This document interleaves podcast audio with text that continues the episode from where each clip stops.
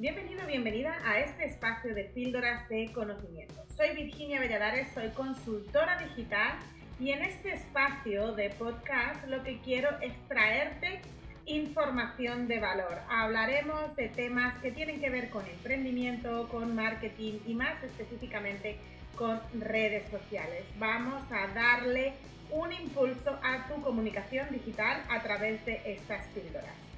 Esta es nuestra segunda temporada y espero de verdad que lo disfrutes.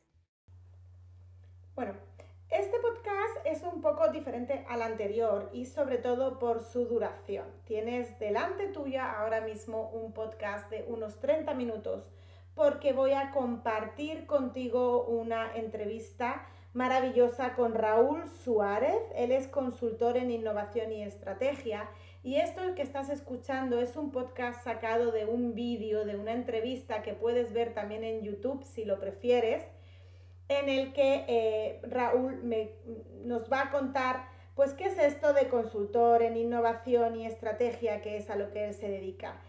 Eh, esta nueva sección, por así decirlo, viene con la intención de todavía aportarte más valor y estoy súper agradecida porque son grandes grandes profesionales y empresarios los que van a compartir una vez conmigo al mes en un vídeo que evidentemente pues hago podcast para ti que prefieres escucharnos en podcast. Raúl, muchísimas gracias por eh, acceder a esta entrevista. Yo ahora te voy a dejar un poquito a ti para que cuentes pues qué es lo que exactamente haces y bueno, si voy teniendo alguna duda, pues o alguna pregunta que creo que, nos van a poder eh, preguntar o dudas, te lo voy diciendo. Así es que todo tuyo, Raúl. Muy bien, Virginia. Muchísimas gracias a ti y muchísimas gracias a los oyentes. Espero aportar algo de valor y hacerlo práctico, porque innovar y hacer estrategias es algo en lo que podríamos estar años y años. ¿no?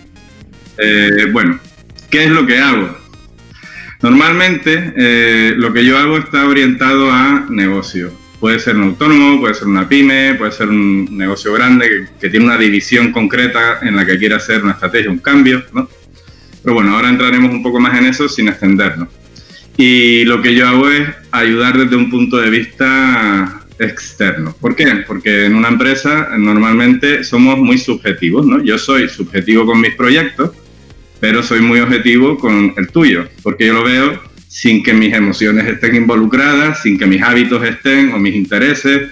Entonces, por lo que yo, lo que un consultor normalmente hace es dar una posición asertiva, ¿no? Siguiendo una metodología y un cierto conocimiento que hay que tener, evidentemente, pues aportar algo desde fuera a, los que están involucrados en un proyecto, en una empresa. Y eso es lo que hago, eh, acompañar, digamos. Y normalmente esto es un camino, ¿no? ¿no? Uno no llega y hace magia en un día, sino que simplemente vas evaluando, vas midiendo, vas haciendo cosas y, vas probando y cambiando. ¿vale? Ya entraremos ahora en lo que son las fases si quieres, pero bueno, no sé si querías hacerme la pregunta ya o quieres que empiece a contar de qué va. No, no, o sea, porque además es que no es consultor de innovación estrategia, pero es que ¿qué, es innovar? Ah, eso es muy buena pregunta, Virginia. Se nota, se nota que tú entiendes a las personas. De verdad que cuando uno dice innovación, cada uno puede pensar en algo distinto. Entonces, innovación uno puede entenderlo como tecnología, puede entenderlo como software, hardware, robótica, ¿no? Entonces, cuando uno dice innovación, el otro puede estar entendiendo cualquier cosa. Eh, ¿Qué es innovar? Lo voy a explicar de la forma que yo entiendo que es más simple. Y, bueno, como digo, es un tema complejo, pero vamos a intentar aplicarlo de forma simple. Yo lo definiría con tres conceptos o con tres palabras. ¿no? La innovación requiere cambios basados en conocimiento y que aporten valor. Así de simple. Y ahora, igual muchos se han quedado en, lo mismo, mismo Entonces, cambios, ¿qué son? ¿no? ¿Qué significa? Bueno, cambios pueden ser tecnológicos o no. Cambio puede ser introducir una herramienta, como tú bien haces, que yo soy seguidor de tus canales, de todos ellos y de tus seminarios, y sé que tú de eso, vamos, andas muy sabida. Entonces, por ejemplo, a veces introduces una herramienta, pero a veces eh, ya la tienes y lo que, o no la tienes, y lo que introduce es un cambio en un proceso. Por ejemplo, muy típico, ¿no? Empresa de distribución que tiene comerciales que van y visitan clientes a la calle, ¿no? Y entonces, pues, ¿cuál es su proceso? Llega a la oficina, fichan, coge sus catálogos, sus muestras, se van a la calle y a visitar clientes, ¿no? Y trabajan todo el día trabajan mucho. Vale, pues, oye, un cambio puede ser, tenemos los contactos, o sea, tenemos los emails de clientes ya existentes, podemos captar otros intereses u otros contactos a través de redes sociales, a través de contenidos, como tú sabes, a través de un blog. Eh, podemos hacer una campaña concreta o una información concreta para ofrecer algo concreto, ya sea una oferta, un nuevo producto, un nuevo servicio o una combinación de ellos. Y podemos enviarlo a mucha más gente, ¿no? Entonces, a través de un canal digital. Dice, estás introduciendo tecnología, bueno, un email, por ejemplo, o una red social pero a lo mejor ya eso lo usas habitualmente, entonces no estás haciendo un cambio tecnológico, simplemente lo estás usando de otra forma, no uno a uno, sino vas a hacer un email marketing, ¿no? O una campaña. ¿Qué pasa? Que el resultado puede ser que algunos de ellos te respondan y otros no. Ya te están mostrando un interés concreto por algo. Cuando pasas al siguiente proceso, puede ser una llamada. Entonces, eh, entiendes mejor la necesidad del cliente. Y cuando sales a la calle, resulta que solo vas a ver a gente que te espera un día en una hora determinada para algo concreto. Entonces, la conversión a venta o el éxito o el aprovechamiento de tu tiempo es muy superior a cuando uno sale a la calle y vamos a ver dónde voy. Y toco en una puerta o entro en una empresa, no te esperan, están liados, no había dónde aparcar. Entonces, la cuestión es que a veces optimizas el tiempo y el tiempo es dinero y el tiempo es esfuerzo. Y también es verdad que cuando las personas que visitan ya tienen un interés y conviertes más, pues no sufres tanto en la negativa o en el fracaso que tienes en los días a día. Estoy poniendo el ejemplo de, un comercial, pero puede ser aplicable a cualquier cosa. Lo haces en una peluquería para atraer gente a un servicio concreto. Lo haces en un restaurante para una cosa concreta o estás haciendo postres veganos y quieres que la gente lo sepa. Entonces, el que, ¿no? las personas que vienen ya vienen como algo concreto o por una propuesta de valor concreta. Entonces, cambios, además tienen que ser lo suficientemente significativos para que realmente sea un cambio. Por ejemplo, yo puedo sumar 2 y 2 y tengo 4 y dice, bueno, pues vamos a sumar 3 y 1. Seguiremos teniendo 4. Entonces, el cambio realmente tiene que ser que el resultado de ese cambio se espere algo distinto. Mejor, vamos a llamar qué es mejor. ¿Mejor en qué? ¿no? Pero bueno, no quiero profundizar. Entonces, se entiende, ¿verdad? Cambio tecnológico o no, y que te lleve a un resultado distinto esperado.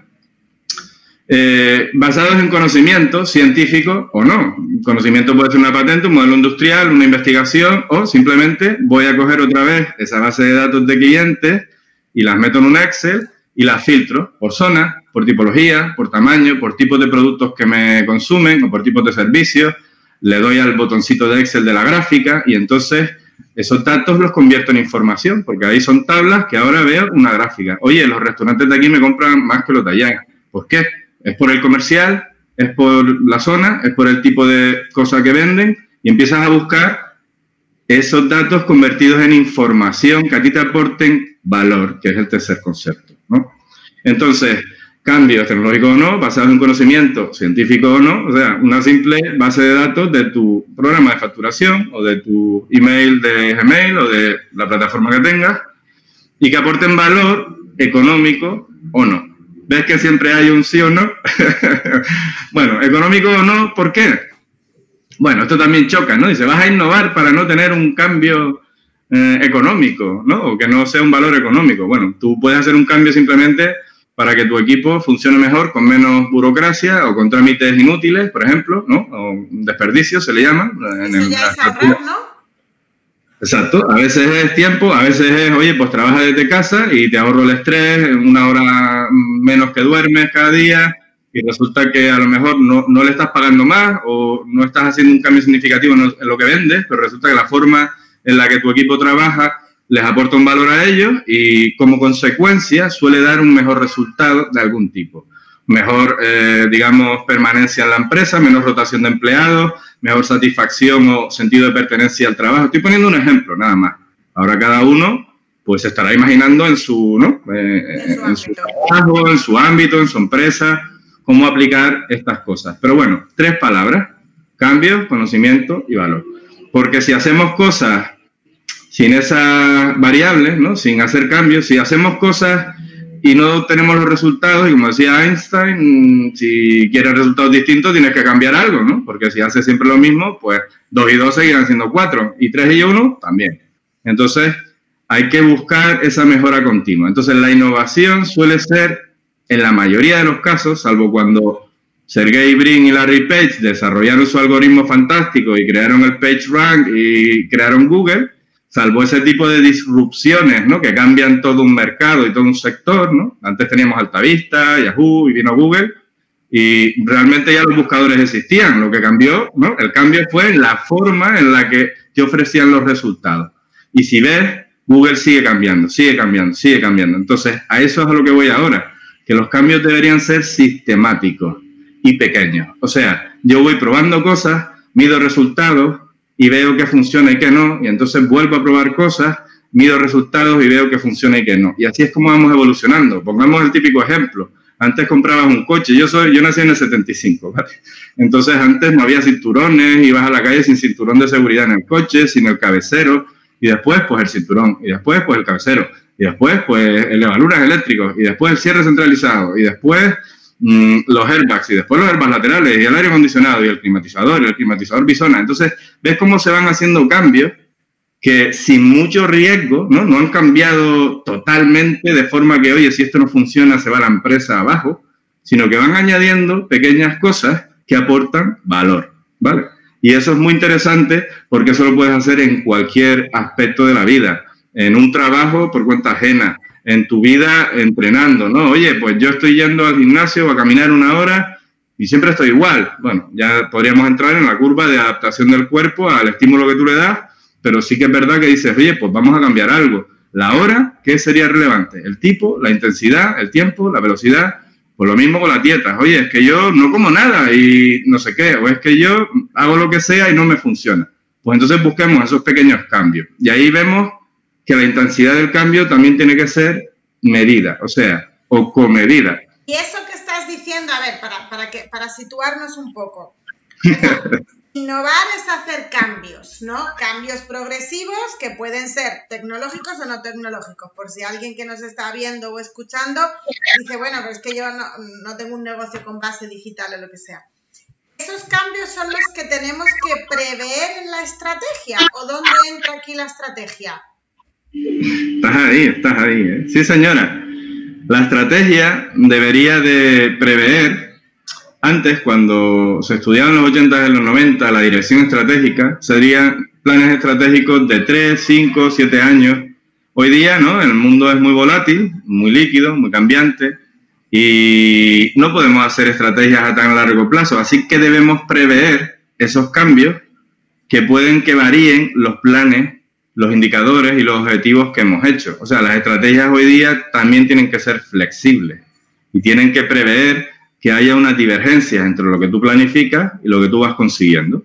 Por eso, la planificación estratégica de hoy día, bueno, si quieres entramos en lo que es la estrategia. Yo te lo voy a definir también de la forma más fácil que encuentre.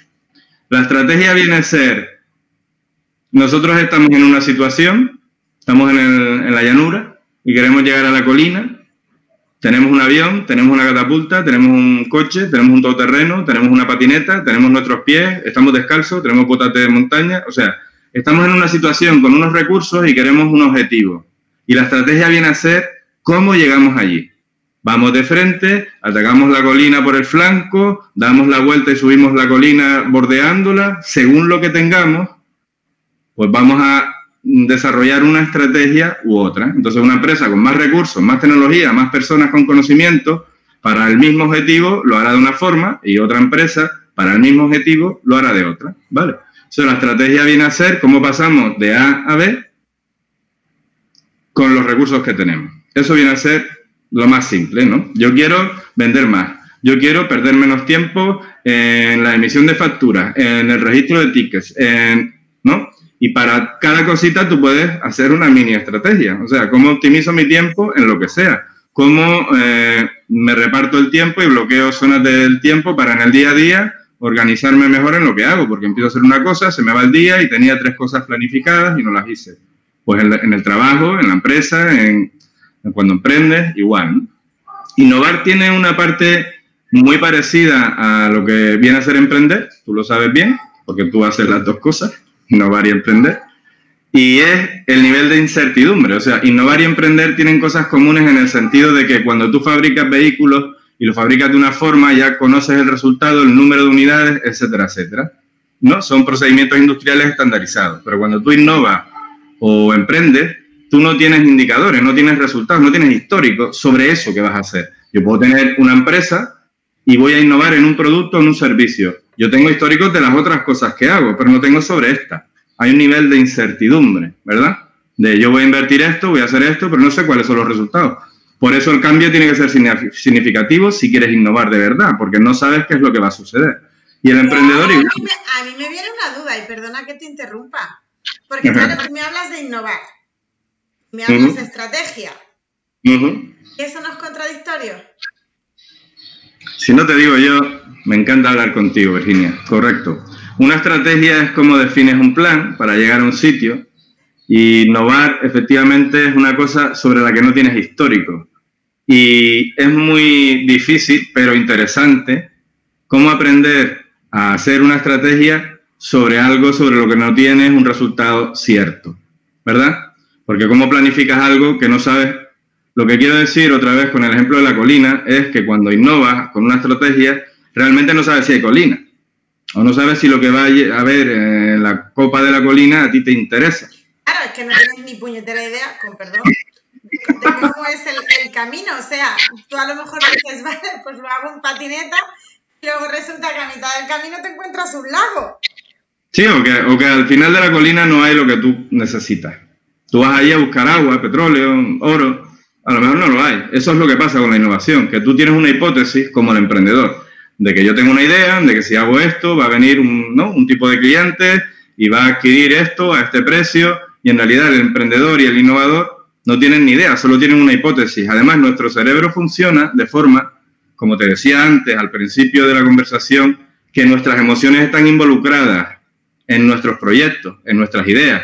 Y nuestra cabeza tiende a hacer que las cosas cuadren. Espérate, yo voy a abrir una discoteca porque el otro yo veo que gana mucho, pero yo lo voy a hacer mejor, mejor, porque él, lleva 10 años y yo que no tengo ni idea lo voy a hacer mejor. Estoy ironizando, ¿vale? Perdona, soy sarcástico un poco. No, no, no, pero sí, sí.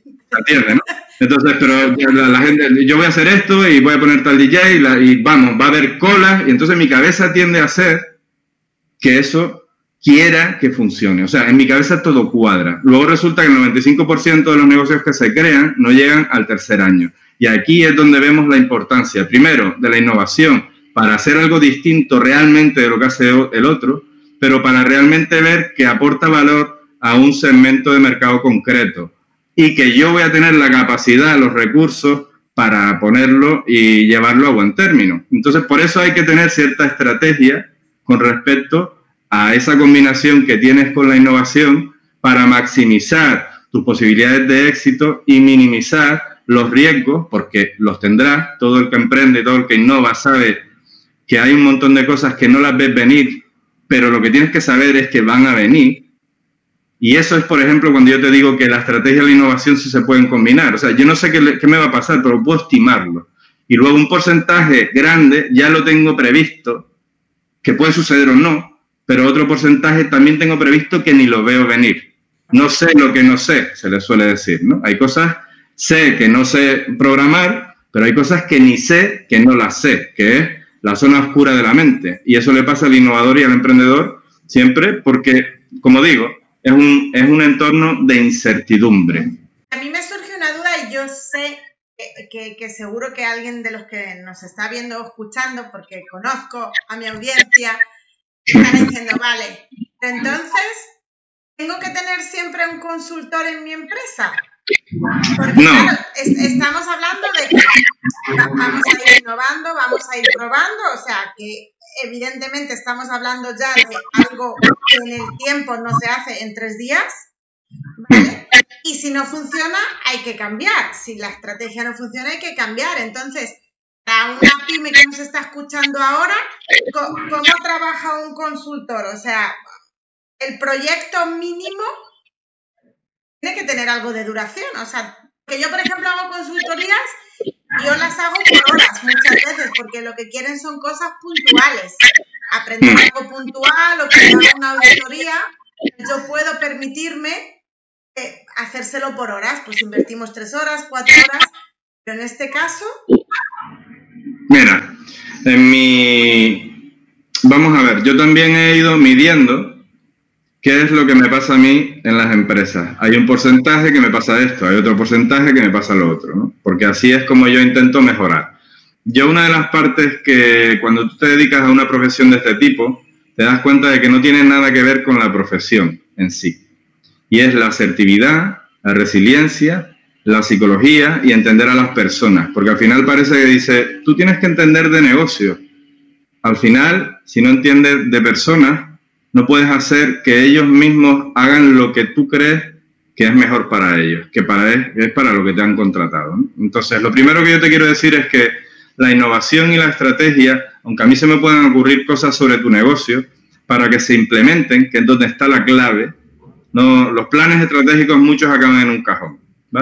Entonces, para que todo lo que tú planifiques se ejecute y tenga los objetivos que se cumplan, los que tú deseas, tiene que nacer, tiene que partir del equipo promotor, no de mí.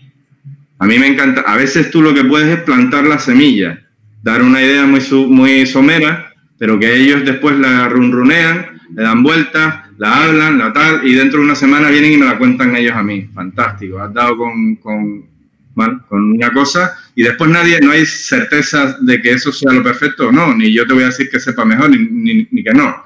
Pero sí que es verdad que el consultor realmente no es el que te va a decir lo que hay que hacer. El consultor lo que puede es ayudarte de fuera, como decía, de forma asertiva y objetiva, porque no estoy involucrado en relaciones, vicios, empatías, antipatías o lo que sea, eh, metodologías, eh, cosas que se, te, que se te escapan, cómo involucrar, porque tú a veces como líder pues implementas un tipo de liderazgo y resulta que para innovar a lo mejor tienes que cambiar ciertos aspectos de tu, de tu liderazgo con el equipo que vas a implementar esa innovación. O sea, no es lo mismo liderar un equipo que está haciendo un trabajo sistemático que un equipo que está haciendo un trabajo que requiere de creatividad, de capacidad de poder equivocarse, de, me explico, porque si no, no puedes innovar. O sea, si la gente tiene miedo de equivocarse, no va a ser creativa, si tiene mucho estrés, no va a ser creativa, si, si tiene miedo a que qué pasará si me equivoco, no va a intentar nada, y entonces eso es contra innovación. Entonces, mi trabajo o el trabajo de un consultor suele ser, y aquí hay una estrategia, ¿no? De cómo hacer consultoría. Y si quieres te digo ya los pasos de una estrategia y lo combinamos con este tema, ¿no? De cómo haría yo una estrategia para una consultoría, ¿no? Entonces mi estrategia es evaluar la situación actual. Como dijimos, antes de subir la colina, ¿dónde estamos? ¿Qué tenemos? Eso tiene una parte interna y una externa, ¿no? Dentro de la evaluación actual, ¿no? O sea, del momento actual, que es el que vamos a evaluar para saber si eso de subir a la colina eh, tiene sentido o no, porque a lo mejor estamos muy flipados, ¿no? Y no podemos llegar ahí. Entonces, ¿qué tenemos? Eh, recursos humanos, ¿no? O sea, ¿qué personas tenemos en el equipo? ¿Qué nos falta? ¿no? Un DAFO, por ejemplo, ¿no? Debilidades, amenazas, fortalezas y oportunidades. Eso es una herramienta de análisis inicial, ¿no? Para una estrategia, para un plan o para innovar. o sea, digital es, es lo primero que pedimos pues mm, hay gente que dice que esto está muy, ¿no? Manío. Bueno, pues es una herramienta. No es total, no es perfecta, no sirve para todos los casos igual, pero sí que te ayuda a evaluar que tienes, si eres objetivo, por eso también, ahí es donde yo entro, porque ellos pueden ver unas debilidades y yo puedo ver otras, porque ellos hay debilidades que no quieren ver, ¿no? Yo puedo pensar, mm, yo soy muy guapo y el otro me va a decir, pues no, ¿vale? no lo eres tanto. Entonces, en las empresas suele pasar eso, que hay debilidades que no ven o oportunidades que no ven o eh, yo qué sé, cualquier cosa que no se ve. Luego puedes hacer un CAME, por ejemplo, que es, vale, yo tengo el DAFO, pues cómo contrarresto esas debilidades, cómo aprovecho esas oportunidades, ¿no? Entonces CAME es otra de esas herramientas y luego podemos ir a montones, depende de las circunstancias de la empresa. Puedes hacer un análisis porte, situación competitiva. Está muy atomizado, o sea, hay muchos operadores que compiten más o menos por una cuota de mercado pequeña, está concentrado o están los Google, los Facebook y los tal en el, ¿no? en el cloud computing y ¿sabes en qué mercado opera?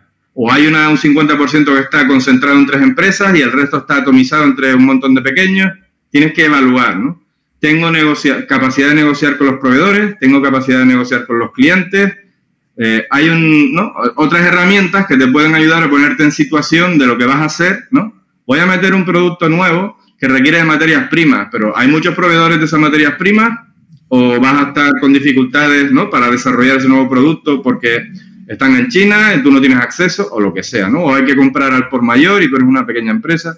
Entonces, la, evaluación de la situación actual es muy importante y hay distintos aspectos. Y en cada caso, pues habrán unas variables que sean más relevantes y otras, pues que no lo sean tanto.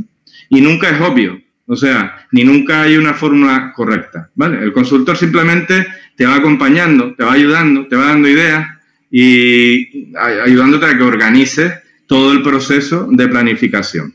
Luego de la planificación, como decía, pues los planes muchos acaban en el cajón, ¿vale? Porque, por ejemplo, me reúno con un director, con el dueño de una empresa, tú y yo, ¿no? Nos hacemos aquí nuestro plan estratégico y ahora tú a tu equipo le dices, hay que hacer esto, ¿no? Porque sí.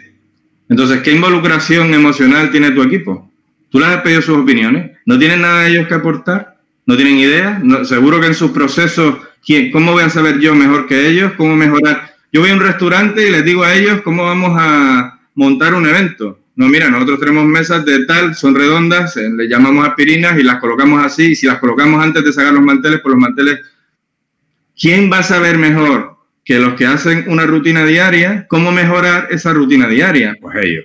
Entonces, lo normal es que tú preguntes al equipo ¿qué mejorarías en esto, en esto, en esto? O, ustedes, ¿cómo mejorarían su trabajo? A los vendedores, por ejemplo, ¿no? Antes, volvemos al caso de los vendedores. Oye, ¿a ti qué te pasa? Pues que me paso el día en el coche, no vendiendo. ¿No? Estoy de aquí para allá, estoy de aquí para allá. Se me da el 80% del tiempo en el coche, me estresa, me llevo muchos no. Y eh, ahora extrapólalo al caso que sea, ¿no?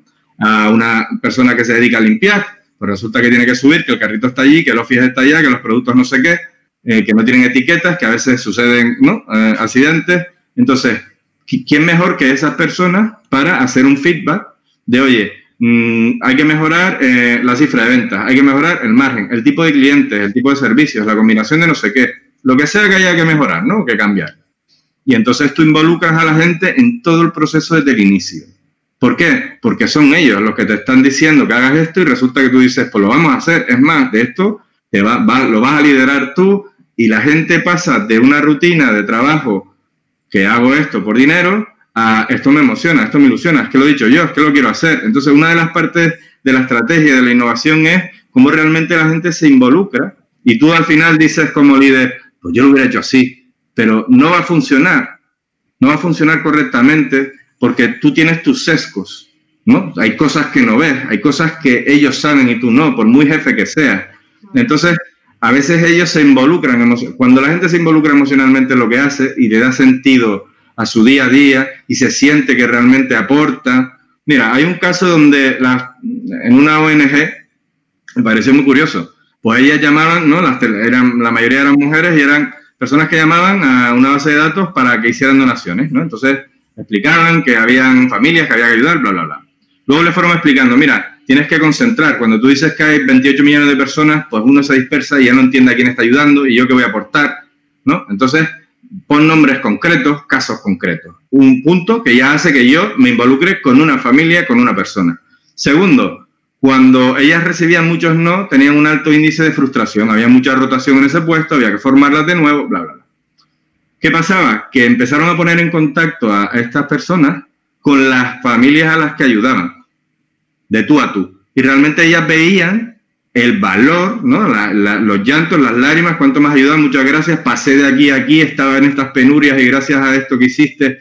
Entonces ellas realmente se involucraban, dice, oye, que esto tiene un resultado y lo estoy sintiendo, no conociendo, sino sintiendo, ¿no? Lo estoy viviendo. parte de ello, ¿no?